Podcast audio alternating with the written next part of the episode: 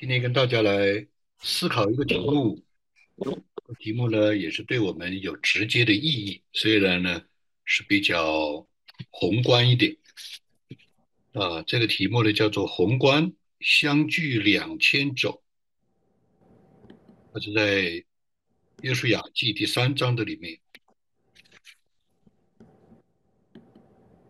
在这个周末呢，我讲了两篇信息，叫做上下篇。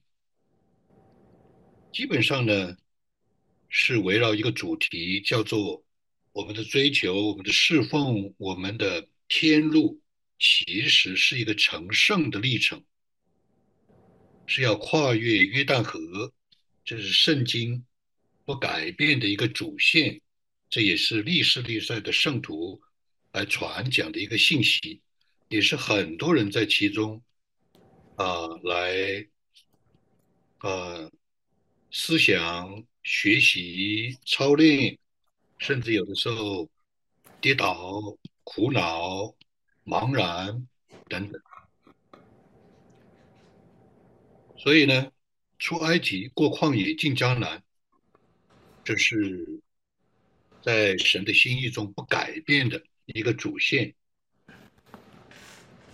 那它的起初就是神的救恩，它的结束。就是神的终极的神国的同在和永远，是吧？那约书亚记三章十六节，这里讲到，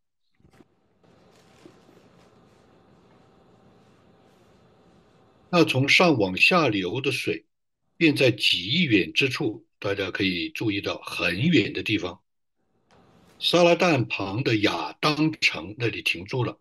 就水就停住了，立起成垒，一个水的墙就立起来了。那往亚拉巴的海就是沿海，铁经家告诉我们，沿海就是死海，下流的水全然断绝，神迹出现了。于是百姓在耶利哥的对面过去了，而耶和华约柜的祭司。在约旦河中的干地上站定，以色列众人都从干地上过去，直到国民尽都过了约旦河。那基本上呢，在以色列人的历史当中，包括我们今天的基督徒，有同样的这样的属灵的经历，叫做过红海。过红海呢，就是得救，从不幸到信，从罪的。摸爬滚打，醉的污泥浊水，醉的这样的一种的败坏的里面被拯救出来，原来是跟神没有关系，后来有了关系，原来呢，啊是没有出路，没有盼望，现在是有天路可以走，有盼望，所以过红海呢叫做得救，是从罪恶的世界里出来，但是过约旦河呢？是得胜，是一个成圣的历程。那今天我们有的时候不太讲一个成圣的历程啊，我们把它有的人啊，就是包括在一个天路的里面，或者就是包括在啊生活这样的一种环境的里面。但是有的时候我们还是要提出来，特别是在现代的基督徒，很多人说不知道啊，他们不知道。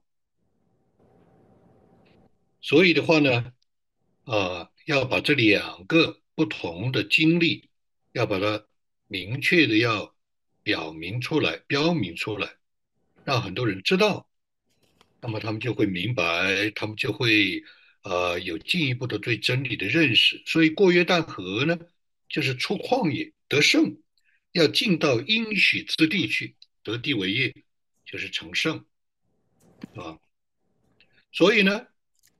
在成圣的历程，就是过约旦河。那我们现在今天就不讲得救的历程，过红海。成圣的历程，约旦河的跨越有两篇啊这样的信息，这我呃这两天在分享的。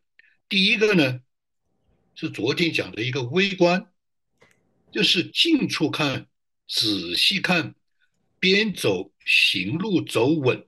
一步步走稳去看，就是走的是干地，而不是沼泽之地，而不会陷进去，而不会跌倒滑跤，因为它是两百五十万人要过去，如果不是干地是过不去的。但是宏观，今天要讲宏观，是要相距两千走，要隔一个相当的一个距离，所以呢，这样的话呢，我们应该把它调转一下，应该先从宏观讲，再讲微观。但是因为时间啊，也因为需要啊，因为我是一个牧养型的传道人。不是一个学者型的传道人，甚至呢，我是一个跋涉型的传道人，就是神也不允许我啊有那样的一种的啊工整的这样的一个展开，而是把粮食分给我们心灵需要，把路指给我们跋涉的人。所以的话呢，昨天讲的微观。啊，大家也可以去听啊，因为我讲的话呢，都是可能都是很有限的。但是宏观是今天要跟大家分享，是相距两千走，相距两千走，就是约书亚记三章四节里面讲到的。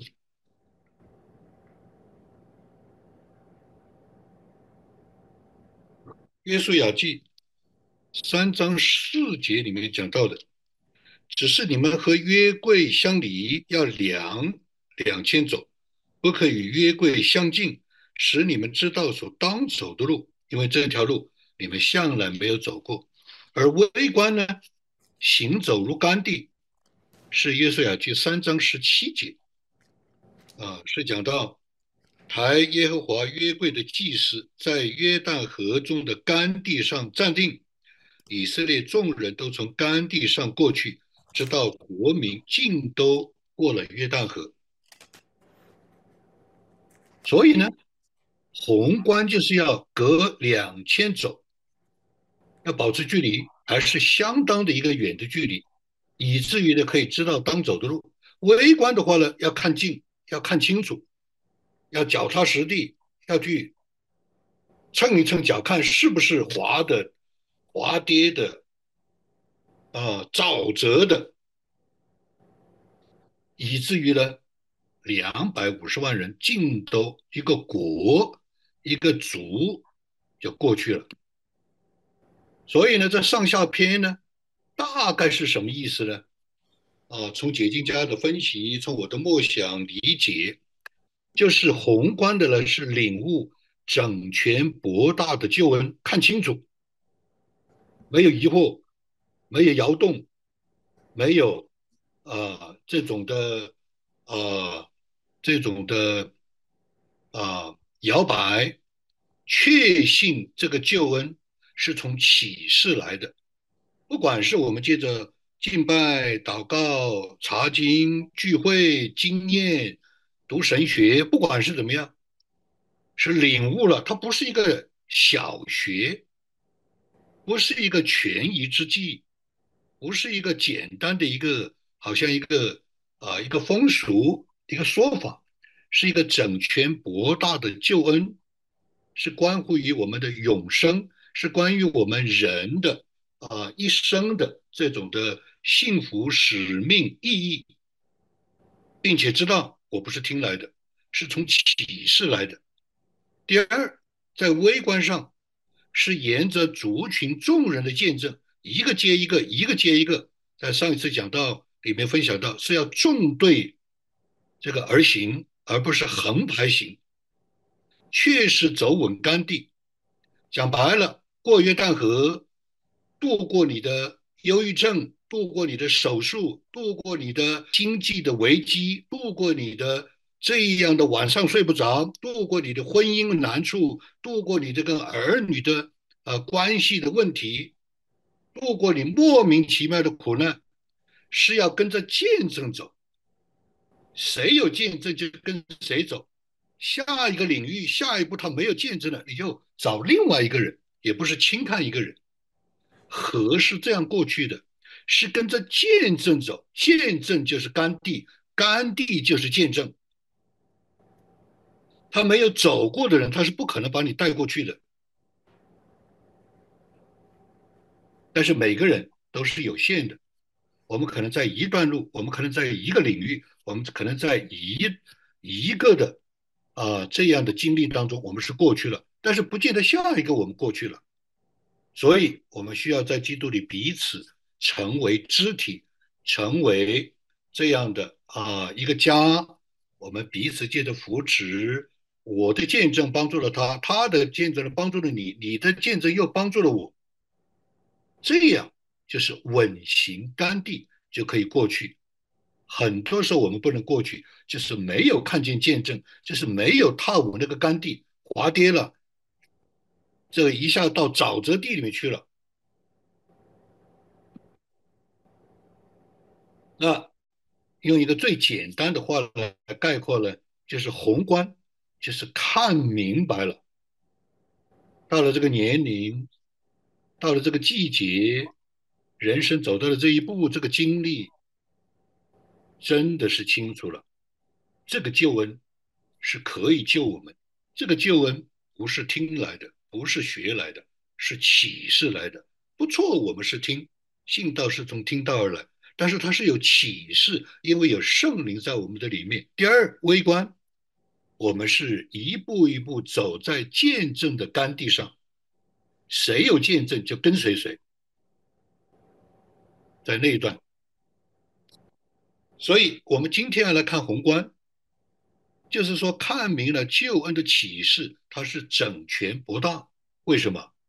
我们都是受过高等教育，我们都是见过世面，我们都是国际人，我们都是国度人。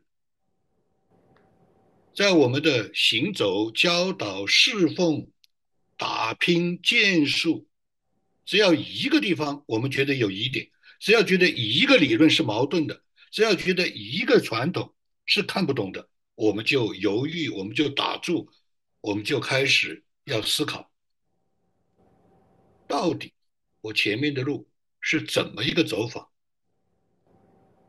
有些人是读神学。有些人是这个这个查遍各种的书卷，有些人是祷告默想，每个人的情况不一样，路不一样，但是每个人都在有意识、下意识都在做这件事情，没有一个人不在问，世界上没有一个人不在问，人生到底是什么？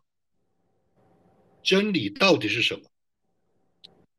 在疫情的时候，在中国大陆有一个笑话，说因为疫情的。啊，肆虐啊，所以很多人就很担心、很怕。小区里面来管门卫的，在小区的人是可能是最平凡的人，但是他们问的问题是人生最大的问题。三个问题：你是谁？你要往哪里去？你要干什么？全世界人类有史以来没有一个人不在问这个问题的。不过。他从哪个地方得到？他从哪个地方知道？他从哪个地方证明？这是每个人不一样。作为基督徒，我们当然是借着圣经，我们当然是靠着圣灵，我们当然是来查访各样的见证。所以刚才我们就分享了这一段的经文，《约书亚记》三章十六节，这里讲到，也解经家跟我们讲。撒拉旦旁的亚当城那里，水就停住了。撒拉旦亚当城，这个亚当城就是老亚当。这是神的仆人王老弟兄啊翻译了这本书，他还翻译了这个这个啊著名的神学著作，就是《约书亚记》。他讲到每一个地名，每一个都是。有它的属灵意义，所以在撒拉旦的亚当城，撒拉旦是什么意思呢？疏解困苦，就是你的那个压力，你的那个暴躁，你的那个失望，你的那个苦难，突然在那个地方减轻了，那个水就垒起来了。我最近上一个星期接到大概五到七封信，是。跟我学灵修明白神旨意人，基本上每个人都是讲，正在那个时候，老的那个脾气要来了，又要发脾气，又要跟夫妻又要对着干，又要怎么样？突然那个时候，里面就平静了，不知道发生什么事情，甚至嘴上还想讲，但是里面是平安的。这个就是什么？这个就是沙拉旦，水雷起来了，就是耶稣基督的救恩来了，圣灵来了，他疏解了你的困苦，他缓解了你的压力，他让你在灵里面吐了一口气，他截住了。水一截住了就可以过去啊，水一截住了就有干地啊，水一截住了约柜就来了。祭司就站在河中啊，那下游呢叫亚拉巴的死海，就是沿海，就是死海断流。解经家告诉我们，这是重生、复活和更新。就是当这样的一个水停住的时候，当这样一个路要过去的时候，当这个四十年的打转、这样的怪圈、这样的失败、这样的黑暗要过去的时候。我们发现，好像我们是重生复活了。很多人在这个时候是麻木的，他已经没有感觉了。但是朦朦朦胧中，可以体会到有一种更新的、重生的、复活的这样一种的邻里的感觉。这个就是讲到上游和下游的这样的水全然断绝。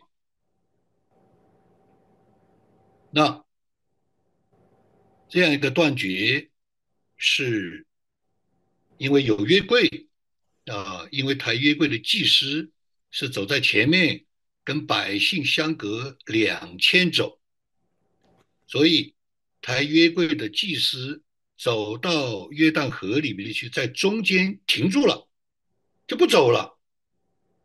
啊，我们啊，解禁家也没有讲，我也。没有想象，我也不敢去想象，这个约柜是放在地上呢，还是继续的抬着呢？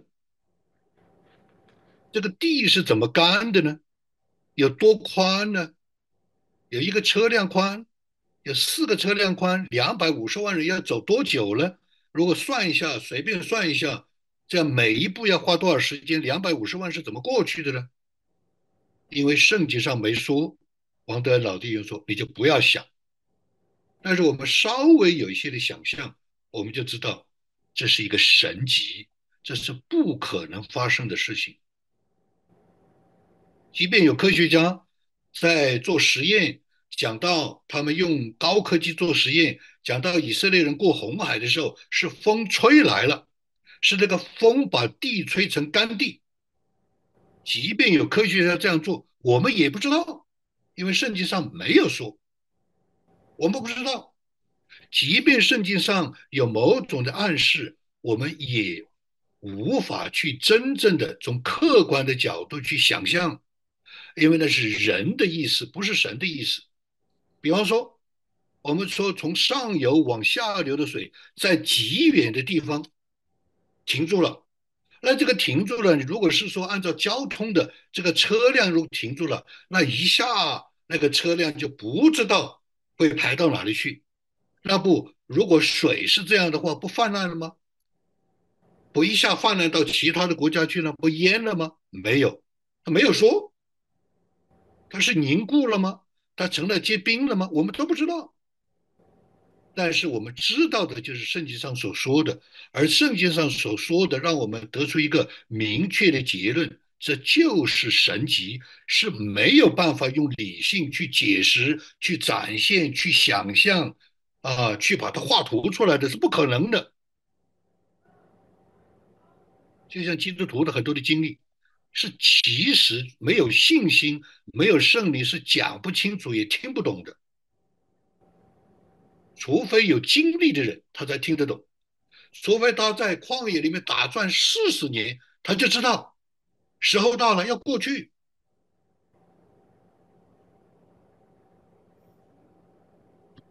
所以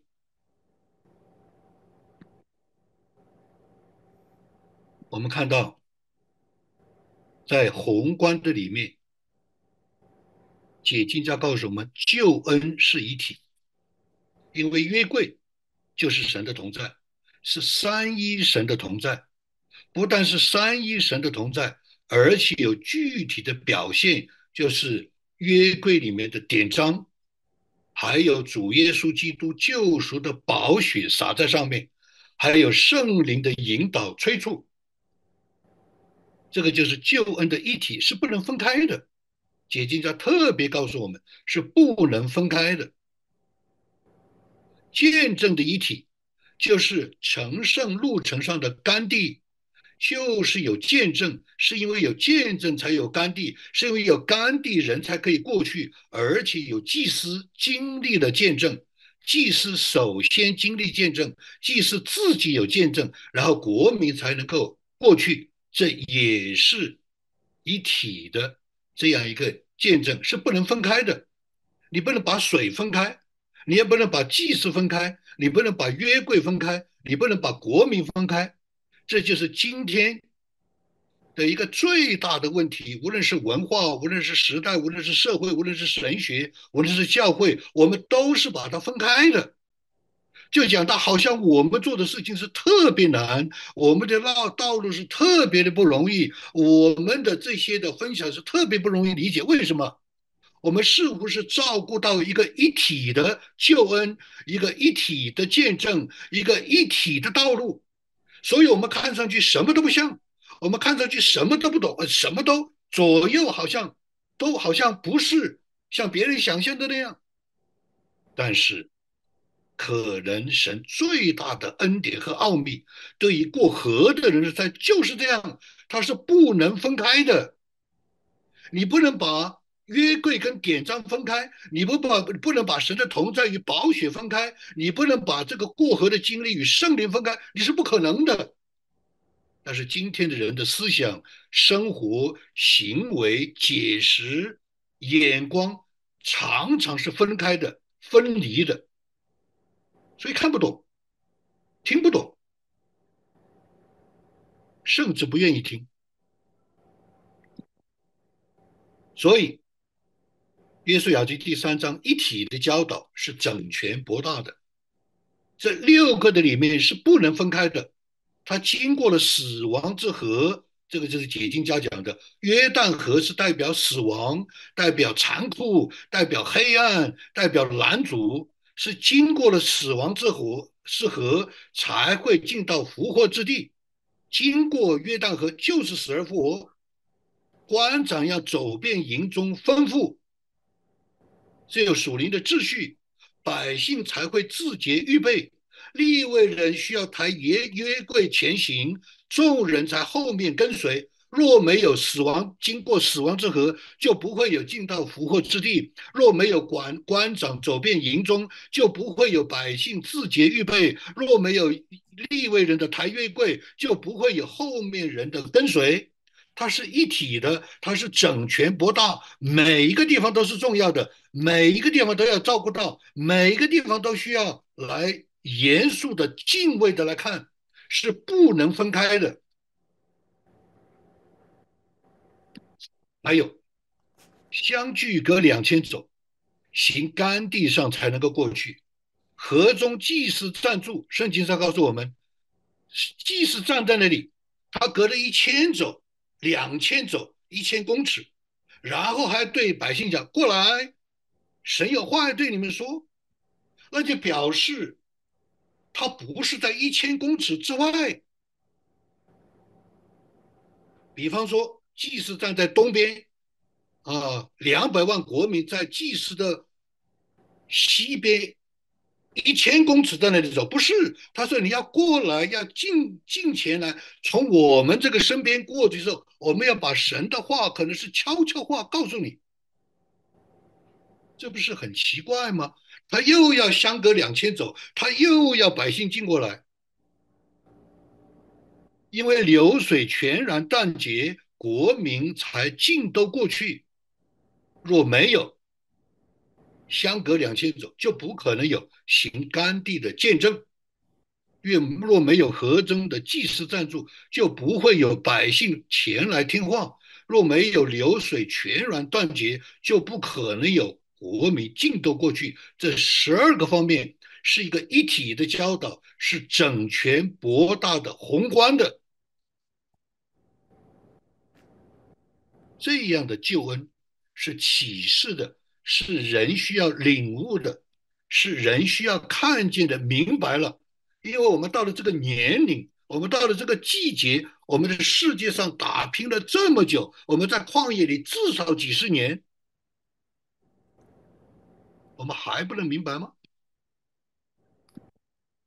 所以，相距两千走，相当于一千公尺，一千公尺就是一公里，一公里就是在体育场上跑百米比赛。就是有十个一百米，你想想看多远？两里路，而且相距两千走，也有解经家有个暗示，是安息日所走的路程。安息日只能走两一公里，这是犹太人的规矩。那这两千走到底是什么意思？不是靠你的努力。是靠神的安息给你带出来的这个路，你才能够过去。你的苦恼、你的忧郁症、你的、你的、你的的经济的黑洞、你的人际关系的紊乱、你的所有的这些的啊这些的这些的困苦，是神在安息日里面要带你走出去的，而且要保持距离。为什么要保持一公里的距离？约柜是神级，是超然的，是神同在的，是人不能明白的，也不可能解释清楚的，除非有信心，除非有启示。所以这都是解经家告诉我们的。解经家，我查了很多的解禁的资料，至少在七个方面，解禁家告诉我们为什么要保持一公里的距离。因为约柜是超然的、神圣的，所以人预备好，保持一公里的距离就可以预备好，就可以经历水源断开的神迹。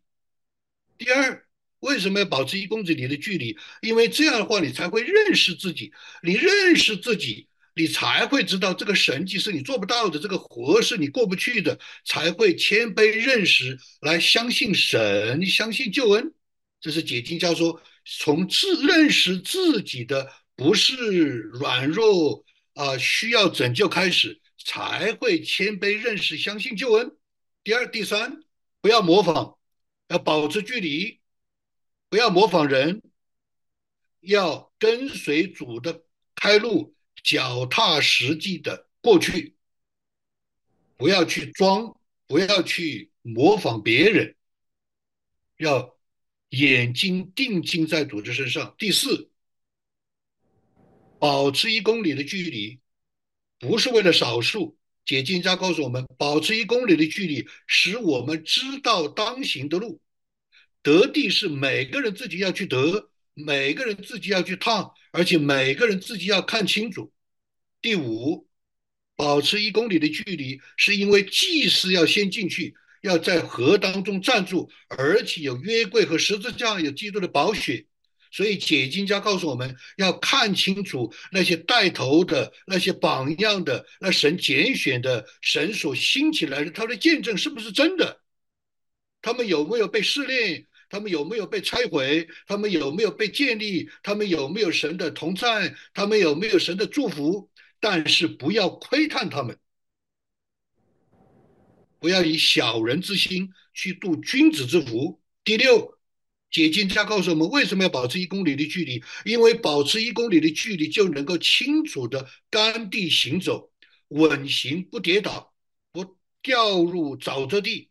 同时，你想想今天的人，如果在海底有一个海底世界，有个隧道，有个玻璃的这样一个。啊，这样一个隧道，你看见周围的海藻、海带，那些海的生物在那里游。每个人过去的时候都忘了啊，往前走，而且会有很多的情绪上的喜悦、震撼这样的惊奇。但是在圣经里面，让我们看见两百万人没有写他们的情绪，没有写他们的情绪，哇，没有写他们的情绪，真的啊，没有写，而是好像看上去剥离了他们有这样的安歇、肃静，还要聆听神的话，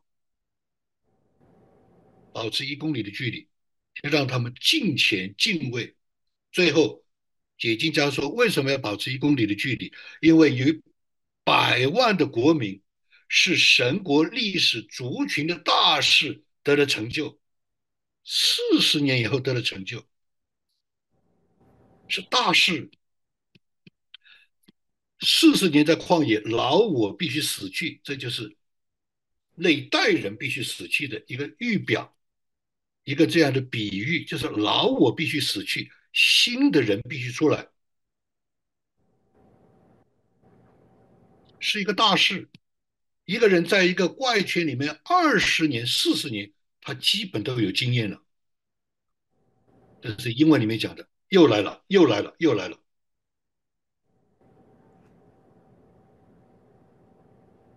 所以，一旦有河水分开的时候，他就知道，这是一生。唯一的可能一次机会，再不过去就过不去了。那我们来看旧恩的启示：整全一体博大。整全一体博大，对旧恩的启示，对旧恩，我们至少有三种的不同的人来解释、来经验、来传递。有一种人是圣经教师，他想得清楚，他讲得清楚，他一开口。他一把这个卷子打开，人就心里啊亮堂，思想就明确。第二种的人是牧羊传道，他可能讲的不是那么清楚，他可能啊是有他自己独特的一些的看法，但是关键的关键，他知道羊需要什么，他知道人的心灵里面苦闷什么，他的心灵的食羊喂养，这是第二种。第三种。是朝圣的旅者，他可能也讲不出来很多，可能也不是呃很明确，但是他知道那条路，他知道那个方向，他知道那里有危险，他知道那里有坎，他知道那里有干地，探索跋涉之路，他可能讲出来的东西不像讲道，就是告诉你这个方向，这里有危险，这里有向右转，都可以来。知道整全一体的博大，我们在华人里面要非常小心，不要把苹果来论梨子，不要把苹果来比皮比梨梨子，不要以成败论英雄。每个人在神面前都是属于他整全一体博大启示的救恩的领受者。华人文化里面有这样一个一个弊端，就是比较，就是贴标签，啊，就是某种的歧视、小看。我们要看的就是说，这个人是不是真正明白救恩？这个人人是不是真正有启示？这个人是不是真正有见证？这个人是不是真正站在干地上？这个人是不是真正过去？你管他是。用什么方式呢？这个是我们今天非常重要、需要来明白的。为什么？因为在宏观上，你如果不是这样认为，你总是在品头论足的时候，你自己都没有过去，别人都过去了。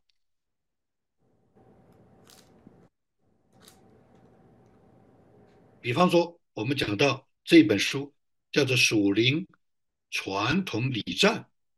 啊，翻译成中文，它是讲到什么叫做保持一公里距离，什么叫做整全啊博大一体的圣经的教导、神学的啊这样属灵的传统。因为历史上有七条河，你保持一公里的距离，你才看得清楚。第一条河就是效法基督的河。所有人都要效法基督，十二使徒就是从这个河出来的，然后就分成了下面的六道河，也就是属灵传统，也就是教会的历史。有一个传统，有一条河叫做静观祷告，里面的人物就有劳伦斯、沙漠教父、维维拉呃莫拉维运动。第二条河就是圣洁美德，就像金鼻士，就像威约翰卫斯理，就像清教徒运动。第三条河就是灵恩的能力，就像孙大信、习圣魔，中国的山西有个习圣魔，还有五行节运动。第五条、第四条河，第五条河就是公益怜悯，像马丁路德金主日学救世经。第六道河就是圣道福音，像马丁路德斯布真穆迪。第七道河就是道成肉身戴德生牛顿哥本尼哥本尼。历史有七条长河，你需要保持一公里的距离，你需要在旷野四十年，在体会，在预备，啊，在学习，你才能够知道，你才有那个胸襟、眼界，那这样的素质。或许你就是祭司站在河中，或许你就是神国的国民，就过去了。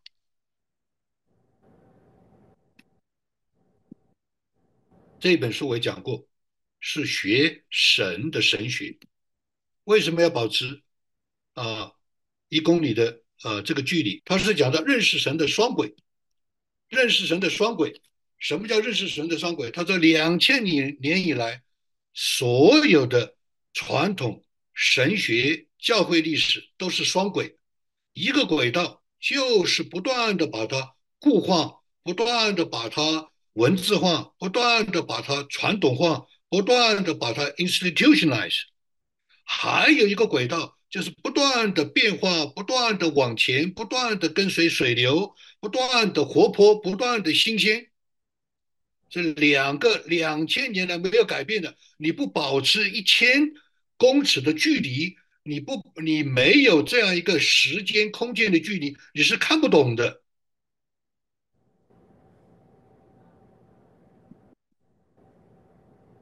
最后，我自己来体会我的四十年一公里的这样一个天路心得体会。两千走就相当于二十年的天路和旷野预备。我现在接触的很多人信主都是二十年。你发现二十年以后，他们就有心得了，他们就有预备了，他们就开始可以过河了。这个就是我所说的，二零二四年，我相信很多人会过去，因为我看见了，他们都在这个河边了。第二，保持距离就可以见证神真的同在，这是真实的，而且有奇妙的事情发生。第三，保持距离就可以看清楚属灵领袖的真功夫，他是不是属灵领袖，他是不是神所兴起的，他身上有没有神的这样的制作、这样的同在、这样的恩宠。他有没有真功夫？保持距离会严肃的知道老我世界不好玩，玩不起。第五，保持距离不再幼稚，像扶不起来的阿斗。第六，保持距离，神国的大军就能够稳行甘地的去得地为业。第七，保持距离就是今天我们的分享，可以领悟整全一体的。真理旧闻不是支离破碎的，不是彼此纷争的，不是彼此贴标签的，不是彼此为敌的，而是整全的，需要尊重每一个人。我们这样说，不是要来包括异端，不是要包括那种邪恶的，不是。我们相信每一个人都是被神的救恩所救赎的，我们相信。在耶稣基督救恩的里面，我们的这样一个国民的大军，有老人，有小孩，有妇孺，对不对？也有也有征战的勇士，都是一体的。但是，是因为保持了距离、空间、时间、经验，我们才看得清楚，才有这样的体会，才能够一起的过河。好，我们接着今天我们。就在神面前有一点的思想啊，有一点的在神面前的安静啊，祷告，愿神祝福我们。